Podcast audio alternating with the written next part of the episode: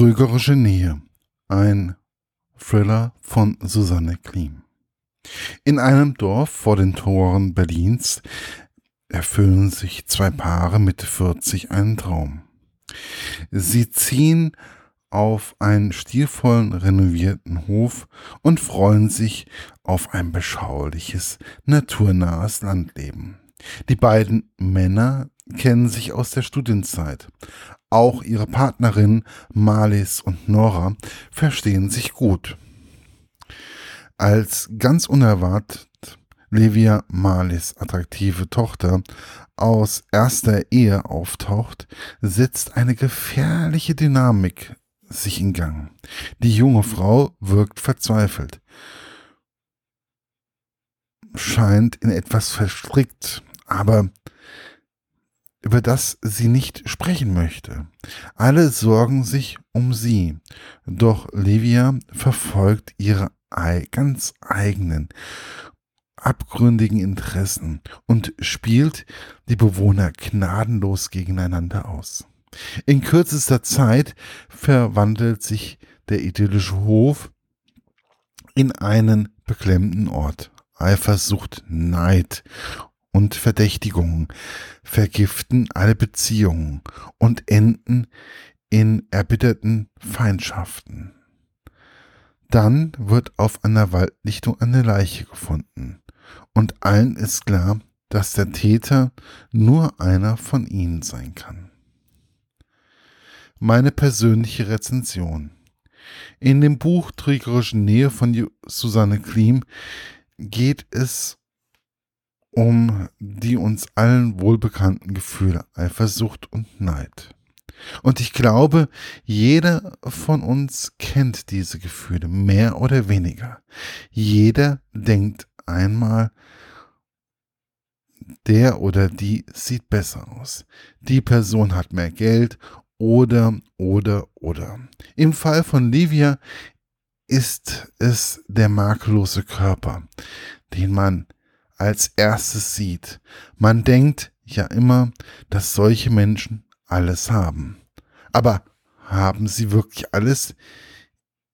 Ist nicht auch das Aussehen ein gewisser Fluch? Gut, ich werde nun philosophisch. Am Anfang habe ich mir ein wenig schwer getan bei diesem Buch. Ich habe nun auch ein paar Tage darüber nachgedacht, woran es wohl gelegen hat. Es war nicht der Schreibstil oder die Ausdrucksweise, nein, es war die Tatsache, dass Frau Klim immer wieder aus der Sicht einer anderen Person die Geschichte weitererzählt. Dies macht sie geschickt und man kann so einen besseren Blick in die handelnden Personen werfen. Man muss sich halt erst einmal daran gewöhnen, zumal man sonst oft durch den einen Ich-Erzähler durch die Bücher geführt wird. Und ich erinnere mich noch, dass ich mir bei solchen Büchern in den letzten Jahren noch extrem schwer getan habe wenn die Personen immer wieder gewechselt haben. Hat man sich einmal daran gewöhnt, geht es richtig flüssig weiter. Und man saugt die Hofgemeinschaft immer mehr in sich auf. Man erfährt vieles über die Sorgen und Nöte der verschiedenen Personen.